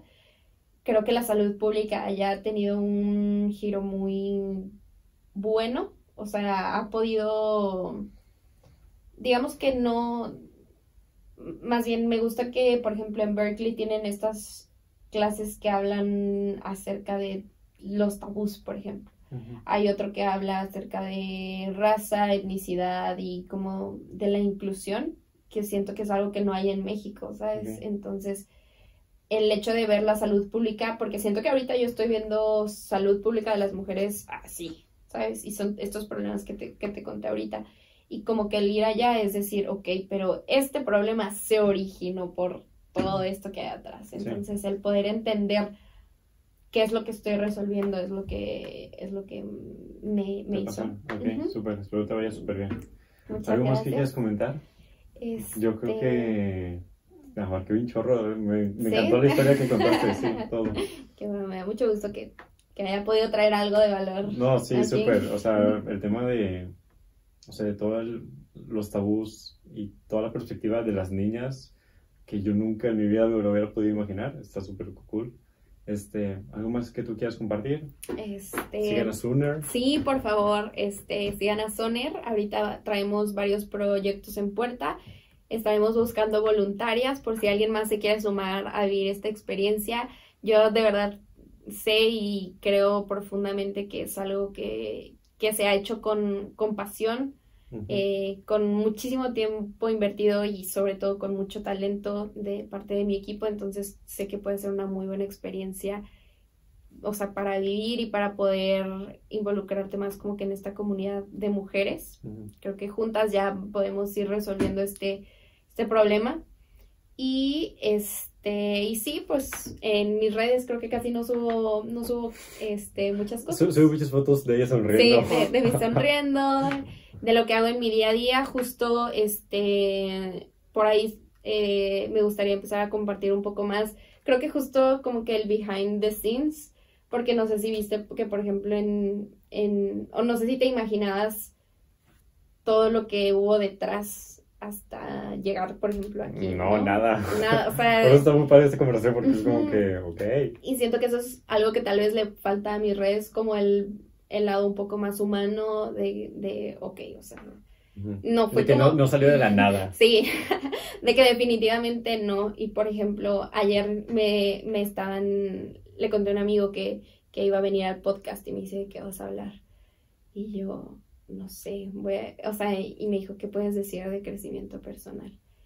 Y yo, no sé. Y entonces me dijo, ¿por qué no les hablas de que te levantas a las 4 de la mañana? ¿Te levantas a las cuatro de la Me mañana? levanto a las 4 de la mañana.